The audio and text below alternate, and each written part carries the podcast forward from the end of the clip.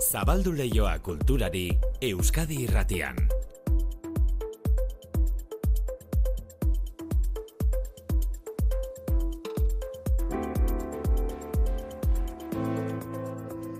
Ba, bera la altxa beharra daukat mikrofonotik. Bai. Manu txezertu baina pixka batean entzuten e, geratuko naiz, goira, ez da? Goira taldea, udaberrian Bai. miarritzen. Esango jogu Xabirolari jartzeko. Gojira taldea, begira, entxe dago musikara. Gojira, eh? Izugarrizko estimazio dukate. Mundu osoan, eh?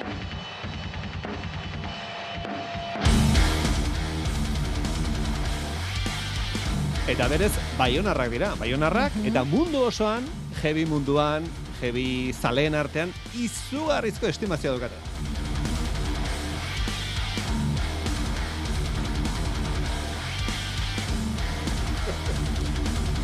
Bazkatzera zoaz, baite? Bazkaltzera noa. Honek Gero egite dizula, arte- honek egite dizula.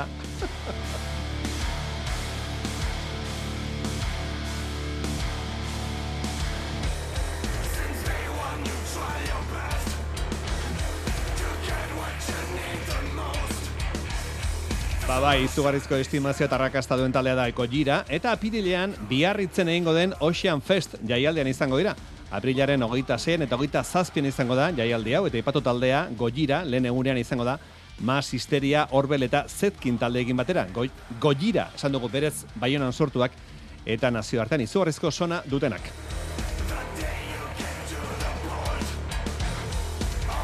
Laurogeita amasegarren urtean sorturiko taldea eskarmentu handikoa, Grammy sari ospetsuetarako behin baino gehiagotan izendatu dute, 2008 bat garren urtean plazaratu zuten diskoak, Fortitude izeneko diskoak, metal mundua astindu zuen, eta urteko diskorik onenen artean jarri zuten.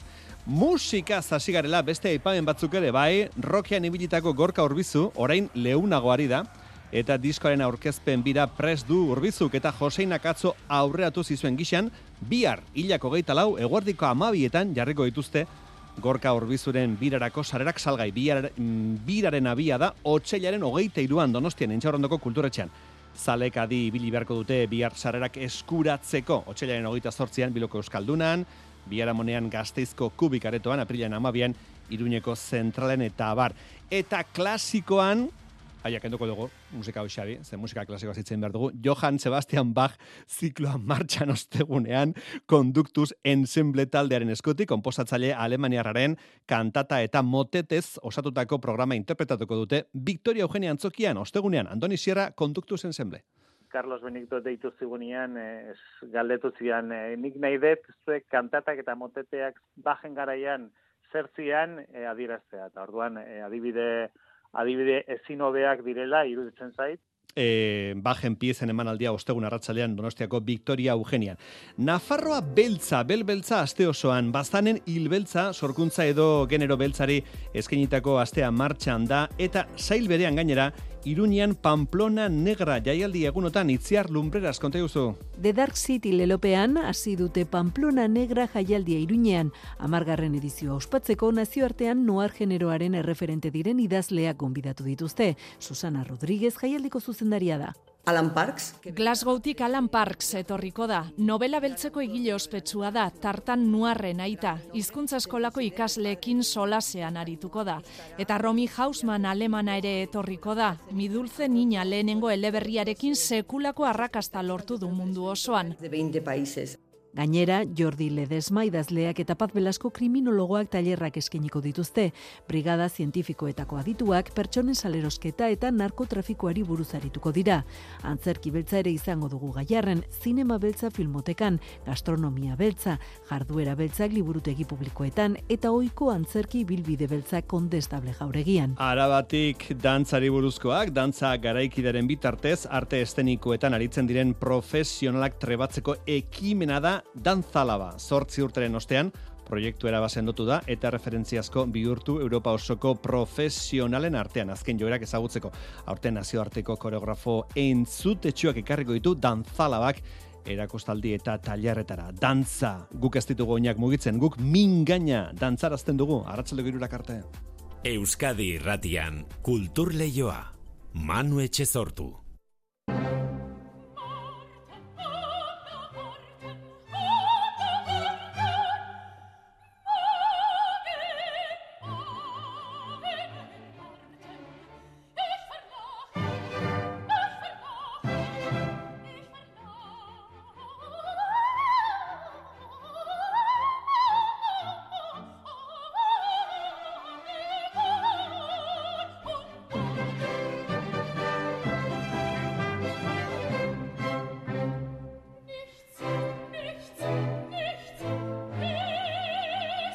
Mozarten opera ikusteko bigarren aukera duzu gaur Bilboko Euskalduna jauregian, El Rapto en el Serrallo, Euskaraz baiketa arenean.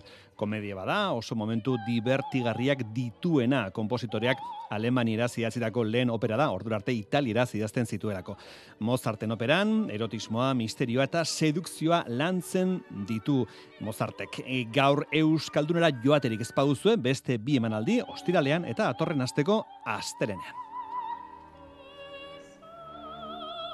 Eta ordonetan Los Angeles irira begira gaude, hasi direlako aurtengo Oscar sarietarako izendapen edo nominazioak irakurtzen, Oscar sarien banaketa berez martxoaren amarrean izango da, eta gaurkoa da aurreko pauso alegia kategoria bakoitzean, finalean zeintzuk izango diren jakiteko eguna, Oscar sarien laurogeita masegaren edizioa izango da aurtengoa.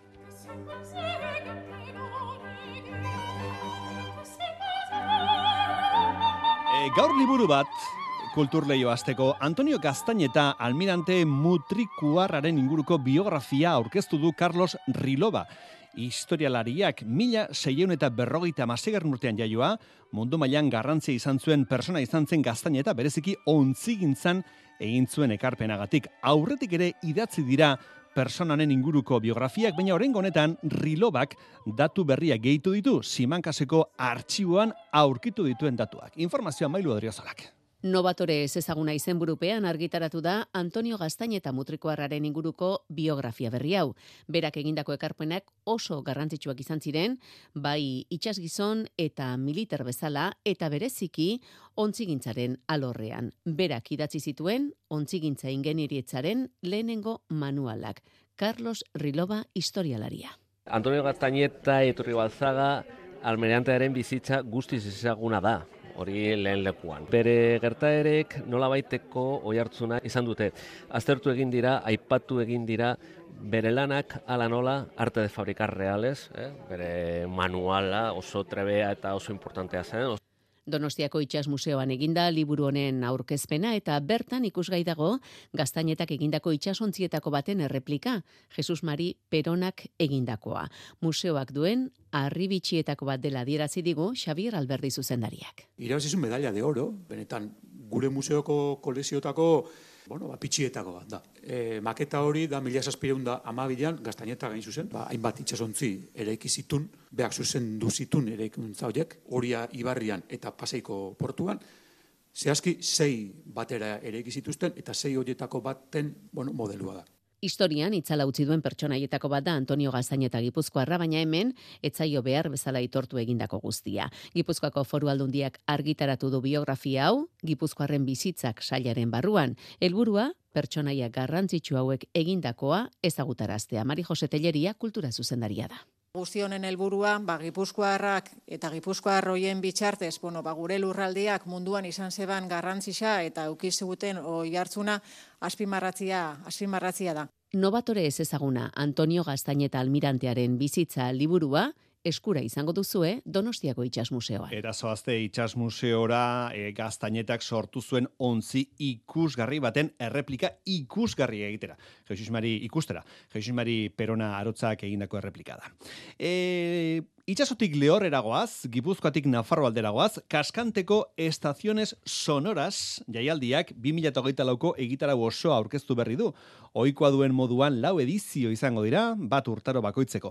Eta lendabiziko bai ez artean, Crystal Fighters, Britainiarrek udazkenean emango duten konzertua kaskanten. Amaral, Sidoni, Izaro eta Kalabento, besta beste ere izango dira jaialdi honetan. Jaialdiaren amaikagarren edizioan, orain arteko bideari eusteko asmo azaldu dute, makro jaialdietatik urrunduz informazioa itziar lumbrerasek.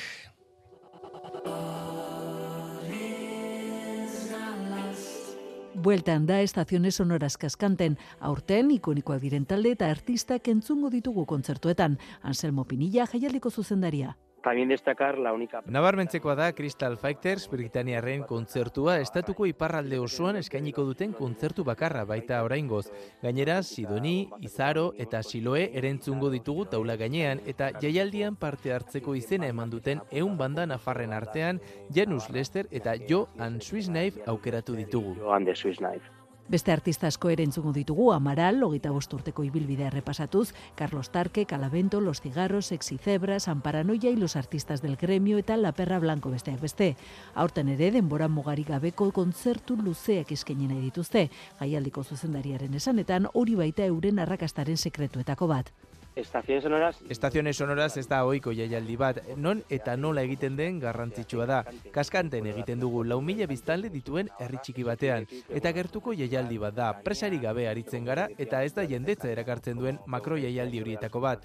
Crystal Fighters bezalako talde handi bat, edo beste edozein artista gehienera hogei metrora ikustea luxu bat da, eta hori da beste jaialdiekiko desberdintasuna. Ia zamalau mila lagun gerturatu ziren jaialdia eta urtengo kartelarekin askoz gehiago ere izan zitezken, baina horrek bereziak egiten dituelakoan betiko formatuari eustea erabaki dute. Hemos tenido la oportunidad de Azteko aukera izan dugu Amaral edo Crystal Fighters bezalako taldeekin. Kontzertuak futbol zelai handi batean egin eta milaka lagun elkartzea posible zen, baina gureari eustea erabaki dugu eta eskola zaharreko patioan egingo dugu aurten ere. Horrek esan nahi du gehienez 2000 pertsona egongo direla eta artistak presari gabe eta publikoaren gandik gertu arituko direla. diferencia Otsailaren hogeita iru eta hogeita lauan egingo duten neguko ediziorako sarrerak agortu egin dira dagoeneko. Urrengo itzorduak, maiatzaren amar eta maikean, udaberriko edizioa, udako airailaren zazpian eta hilabete berean, hogeita zazpian eta hogeita zortzian udazkeneko estaziones sonoras. Egitaraua osatzeko, kultur eta gastronomia ekitaldiak eta disko jartzailen saioak prestatu dituzte. DJ Moderno, Brita DJ, Jaguaiano eta Pako Klabe larituko dira estenatokian. Informazio guztia estazionesonoras.com webgunean eskuragarri. E, Nafarroko kaskanten urte osan egingo duten jaialdi berezia beraz hori. Estaciones sonoras. Dantza, dantza garaikidearen bitartez, arte estenikoetan aritzen diren profesionalak trebatzeko ekimena da dantzalaba sortzi urteren ostean, proiektu erabat sendotu da eta referentziazko bihurtu Europa osoko profesionalen artean azken joerak ezagutu ala izateko aurten nazioarteko koreografo entzutetsuak ekarriko ditu dantzalabak erakustaldi eta tailerretara. Oierna Arbaiza Gasteiz. Dantza garaikidearen munduan izen handiko koreografoak ekarriko ditu aurten ere dantzalaba gazteizera. Apiriletik azarora bitartean dantza erakustaldiak, improvisazio performanzak, tailerrak eta sorkuntza laborategi bat izango dira, amabi ekitaldi guztira. Izenen artean, Zigalzuk, Thomas Howard, Bera Mantero, Zurine Benavente, Monika Valenciano eta Guillermo Weiker ditugu. Hori ez gain, ospe handiko beste izen batzuk gazteizera estreinako zekartzea ere lortu du altraste dantza konpainiak. Zurine Benavente, dantzalabaren zuzendari artistikoa. Lehenengo aldiz horriko direna ona gazteizera eta, bueno, izugarrizko artista niretzat ez, nire ustez, Tino Segal eta Benoa Laxambre. Tino Segalek dantza erakustaldi bat eskainiko du artiumen, data aurrerago jakinaraziko dute, hori bai, ezoiko zerbait izango da, Segalek espaitu antzokietan dantza egiten, museoetan baizik.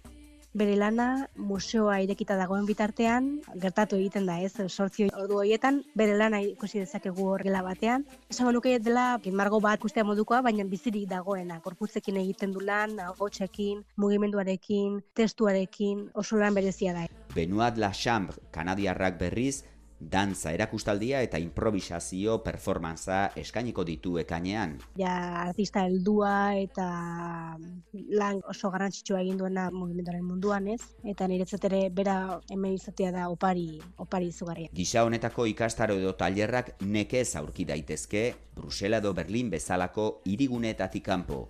Hortaz, zer du gazteizek goi mailako dantzariak erakartzeko. Eta zer du dantzalabak Europako edo zein lekutako jendeak tailerretan izen emateko? Honek egiten du ere jendea ona etortzen denean tailer bat egitea, ba hurbiltasun handiago bat dagoela artistarekin. Gero normalean tailerra ondoren zerbait hartzera jotzen dira elkarrekin ez. Harreman hauek gehiago gertatzen dira gazteizen eta hori artistei gustatzen zaiela uste dut. Bestalde jaialdi hau ez izena hartzen ari da. Egitarau argitaratu bezain laster amaitu dira tailerretako sarrera guztiak. Dantzalabako kideak bi urte barruko egitaraua prestatzen hasiak dira. Dantza uzietak goazen zinera.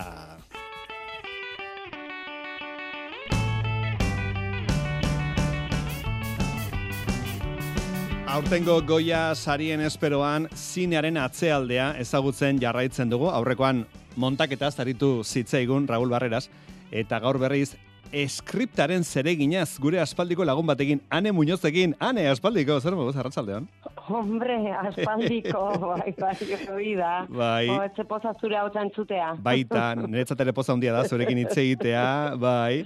Bueno, zinaren Bai, bai. atzealdeari gara ezagutzen, ba, goia sarien eh, aitzakia, baina justu gaur, Oskarrai begira gaude, zaurentxari dira izendapen edo nominazioak eh, irakurtzen, ane. Ez dakit jarraitzen dituzu notizia hauek izendapenak, nominazioak eta jarraitzen dituzun, edo baukazu interesik Ba, izaten duzu, edo? Egia esan, ez. Egia esan, ez, ez ditut asko jarraitzen. Normalki, nor, norbaiten gatik jakiten ditut. Entzuten ditut, edo iristen zaitola berria, baina ez nahi zeuten. Eta goia sariekin ere, eh, ez naiz oso adi egoten. Ez dakit, eh, ezkera, ba, segunta ze usta izan den aurreko Mm. uste, urtean, ba, ho- horren arabera da dena, eta orduan, ba, ni aurreko urtean lanian baldin banean, pues, ez da, ez na oso, oso ari horrekin, baina, bueno, Bai. esaten dan bezala, errementariaren etxean zotza burduntzi. Hori da, ba, ez dakit, orain, ari gara Eh, pixkat ze- begiratzen, bai. ze notizia atozen Los Angeles iritik eta laiztara egingo dugu bilduma, baina ebiez ikusi dut Bai. Pablo Bergerrek, eh, zera, izendapena nominazioa jaso duela Robot Dreams, filmagatik, animazio Ah. nada, ez dakit hau ikusterik izan duzun, orain dela gutxi Ez egondak dut- ez- Robot ez Dreams. dut euki, badakit ze filma da, ne? Bai. baina ez ez dut ikusi, ez ez, Bai. ez dut ikusi. Ni dau, daukat zerrenda luze bat, e, lasai eta libre nagoenean e, Ikusteko, eta hori eh. bai, eta dakat interesa bai, ba, ze ondo, pozik Bai. egongo dia orduan. Pablo Berger, Bilbotarra Mhm. da, eta Robot Dreams, Bai. animazio eskolanagatik, eh, izendapena jaso du Oskarretan. Bueno, eh, adibidez, estatu batuetako pelikula handi bat ikusten duzunean, superproduzio bat, pentsatzen duzu, nola moldatu ote da pelikula horretako eskripta lanerako? Pentsatzen duzu hori, ane, edo ez duzu Ah. ariketa egiten? Bueno, ni, nik uste dut, eh, orain adibidez, eh, Valentziaga eh, estrenatu berri da eta hola, eta hor- hortarako gai izan manitzan, nik uste eta hoiekin ere erresingo nukela. Mm. Ongi ezagutzen Bai, ez, dituzu. eh, izaten da, ba, e, produzio erraldoi horietan egia esan eskriptaren lana, azken finean izaten dira gauza asko gero e, postproduzioan egiten direnak, ez? E, em, zuk eh, filmatzen duzu, ba, beti ba, pantalla atzean e, e, kroma deitzen zaion tela urdin edo berde batekin, eta eta piztiak eta efektuak eta gauza horiek gero sartzen dituzte. Orduan, e, guretzako eskriptaren lanarako zailagoa izaten da ba, em, koherentzia mantendu behar dugunez eta hola, ba, bueno, pues, e, garai ezberdinetan e, kokatutako historioak, ba, bueno, ba, koherentzia hori mantentzea, aktore asko daudenean, e, beste historio mota izaten da komplexugua, azken finean, e, horiek izaten dira gidoiak nahiko mm, oinarrizkoak, ez? Eh, Nola imaginatu bertzeitugu lanean, kuaderno batekin edo tablet txiki batekin apunteak hartzen eten gabean, eh?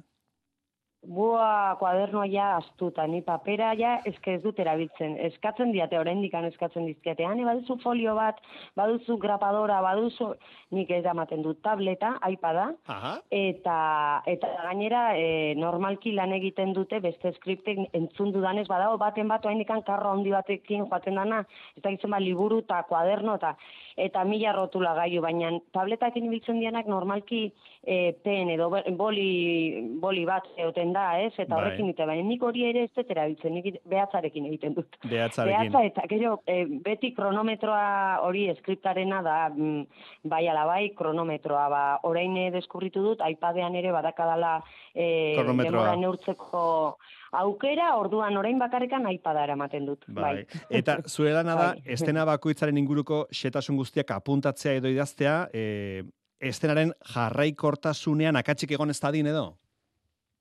Bai, gauza da, e, mm, ba, ez dala, filmaketa ez da izaten ordena kronologikoan, ez? Egiten da, ba, produzioaren e, ba, merketzeko edo ez garestitzeko, ba, adibidez dekoratu bat, e, mm, pelikula osoan garatzen, de, garatzen diren escena guztiak, dekoratu beren e, garatzen diren escena guztiak, segidan jarraian e, filmatzen ditugu, eta orduan igual goizean filmatzen dugun escena batean, e, ume batek dauzka bost urte, eta arratzaldian filmatuko dugunan dauzka amabost. Mhm. Eta e, arropak ere, ba, egun desberdinetan garatzen diranez, eta dekorazioa ere igual etxea ja aldatu dute, eta Aha. orduan, da, ordena kronologikoa e, ez denez erabiltzen filmatzerakoan, ba, nik eukitzen dut, mm, departamentu bakoitzak eukitzen du berea, baina, bueno, nik eukitzen dut, ba, batez ere guztia bilduta, eta, bueno, ba, partekatzen dugu informazioa, eta gero, rodajean bertan sortzen diren en, ba, gauza berriak guztiak apuntatzen ditut, eta aldaketa, gidoian ez zeuden aldaketak eta hori guztiak, eta, bueno, nik hori guztia bildu eta eni izaten naiz, ba, zubia nere lana da, Mhm. zubia izatea e, filmaketa eta montatzailearen artean. Mhm. Nik bidaltzen ditut, apunte guztiak, Bai. egin dena, egin ez dena, sortu den dien gauza berri guztiak eta ba, hori dena apuntatzea, eta bai, baina batez ere e, koherentzia beti da, ba, koherentzia e, mantentzea. Bai, Mm. bai. E, konplizitate handia beharko da ekipoarekin, zuzendariarekin handia, ez da? Bai, zuzendariarekin handia, oso garrantzitsua da. E, batez ere, zuzendaria edo zuzendariak ba, e, lasai egotea. Ez egotea, ez ematea lan bat gehiago, ez? Euki, egon behar dute, enbeste gauzetara, ba, ba, saiatzen naiz laguntzen, lanak kentzen. E, eta beti esaten diet, adibidez, ba hori, e, buruan daukaten guztia esatea, eta nik apuntatuko dut, gero nik ez dut buruan eukiko, baina mintzat apuntatuta egongo da, eta eta orduan gero ba, bai askotan ba, gauza asko dauzkate buruan eta igual ezena bat e, komplexua denean edo zalantzaren bat badute ba, saiatzen naiz erantzuna eukitzen. Hori da, beti ondoan egotea, bai. Aha. Eta, eta gainontzeko ekipoarekin e, bai, da pixka bat e, lotura, gero gainontzeko ekipokoek ere igual zuzendariak ba, oso e, kontzentratuta baldin badago zuzendaria edo ba, ni, ni hor erdian, ez? Ba, pixka bat laguntzeko e, bai, saiatzen naiz, ez dakit beste ez esango dute, baina Mhm. hori da pixka bat nire lana filmaketa garaian, kontzentratuta egotea, e, baina batipat zuzendaria gustora egotea, eta eroso, eroso egotea, oso importantea da. Bai, urrengoan film bat ikusten dugunean pentsatuko dugu, ba, atzean lan asko egiten dira normalean ikusten ez ditugunak beste beste skriptarena. Bai, bai, da, itzalean, bueno, itzalean, ez, egia esan gero batez ere izaten da goia sariak eta hola, ba, ba, bueno, e, sortzaile, sortzaileen gandia sari hoiek, ez, eta guk gaude, ba, atzean, baina, bueno, guk sortzen dugu gure modura dena kate bada, eta azkenien ekipo talde lana da, e, zuzendariek eta ekoizlek eta onartzen dute, baina berez proiektu bat proiektu baten e, prozesu guztiaren oso zati txikia da filmaketa. E, aurreproduzio guztia, dirua biltzea, e, produktoreak bilatzea, gidoia onartu izatea, diru laguntza, bueno, hori dena, aktorekin lana, hori filmaketa azkenien dia zazpi zortzi aste, eta eta gero dator postprodukzio guztia muntaketa azkenean gu mm, bidean galtzen gera eta bai itzalean ba zuzendarien laguntzaileak lan handia egiten du baina film osoa aztertzen baduzu berez filmaketan egiten dugu lan guk ba hor paperean dagona ba ba gero egitea egitea eta bueno oso lan polita da egia Bai. Bueno, han eztertu zorain esku arten uste dut aurki hasiko zaretela euskarazko fikzio bat errodatzen muga izenekoa, ane? Bai, bai, hementxe gainera etxe ondoan, eta bai, bidazoan gora eta bidazoan bera, oso historio interesgarria da, oso polita, eta, eta bai hor, horrekin nahi gea. Eta gero jarraian, ba, e, beste film batera pasako naiz, hasier altunak egingo duen e, Carmele filmera, eta, eta gero uste beste bidauzkadala jarraian. Orduan, ba, bai, bai. Eta Bai. bitartean albadet bidaiatu ere, orduan horregatikan zinemara askoz naiz joaten. Etxean dakan ere proiektorea eta zerrenda bat, eta aurkitzen dudanean hola tarte bat eta goguak, Bai. ba, joaten naiz poliki-poliki ikusten, Ikusi duzu Baionaren filma, La Sociedad de la Nieve? hori ere ez Pendiente daukazu. Lotza, lotza matei baina ez dizu ezurrik esango. Bai, bueno, ez, oraindik Ba, horrek ere Eta lortu du- historia, Bai. eh? Txileko hegazkin istripuarena, ez da? Bai, bai, eske historioa gainera ni horitzen naiz txikitan entzuten genula, biben gero entzuten ez dakit Bai. liburua zen o irakurri genuen ere eta e, beti txikitatikan e, intrigatzen nindun pila bat e, o erakartzen nindun historio horrek. Bai. Eta eta orduan badakat gogoa gaina esan diate oso ondo ina dagoela eta ez du zalantzarik. Bai, ba, eta Baionak ere hori lort- ba, aur- ikusiko dut. Ikusiko duzu, Baionak ere lortu du nominazioa antza makillaje lanagatik edo makillaiagatik. Ah, bira. Bai, bai, bai. bira. Eta gero zer, Oppenheimer Ba, teoria- ikusi dituzu? Oppenheimer eta Barbie eta ikusi dituzu? Oppenheimer bai, eta, bueno, Barbie, mira, Barbie, eh, Barbie ikusi nuen abioian. Eta esan jo, nik eske Barbie ikusten nien ez joango. Eta ez, ez dakit neukan horre zerbait, ne, Barbie. Ez zinoi, ni nantzi zalea nintzen, ez nintzen Barbie zalea, txikitan. Eta Barbie ez, ez nau inoiz erakarri. Eta irituztean oso gauza kursi bat izango zela. Aha. Ba, abioian, banekan, eta bidai luze bat zen, da esan, ba, Aha. ba, ikusko, et, esaten nahi ez, ez, eta gaina esaten zuten, bo, Bai. gaina e, ikuspuntu e, feminista daukata, ez da Bai, zer, bai. eta, Bueno, ba, begira, ba, ikusi eh, nuen, eta bege, Ja, bai. ja, ez zintuen konbentzitu. Vale, Barbie ez zuen konbentzitu, ane, Muñoz ez zuen, e, hau, zera, no na, asebeteta utzi Bar- Barbie filmak. E, Oscar sariak, begira, Pablo Berger, zuzendari bilbotararen Robot Dreams Oscarretarako hautagai da, animaziozko film onenari dagokion sarirako leian izango da. Atzerriko film onenaren atalean berriz, Juan Antonio Bayonaren La Sociedad de la Nieve pelikula izango da leian, eta honek bi izendapen ditu, makillaje onenaren izendapena eta e, lortu duelako. Eta gainerakoan, Christopher Nolan zuzendariaren Oppenheimer pelikula gailendu da, entzun ondo, amairu izendapenekin, ane, amairu izendapen Christopher Nolanen Bueno, Oppenheimer. bue- Atzete ditu Bueno. Poor Things eta Killers of the Flower Moon pelikulak, amaika izendapenekin bakoitza, eta Barbik, zu harrapatu ez zaituen Barbik, zortzi izendapen lortu ditu.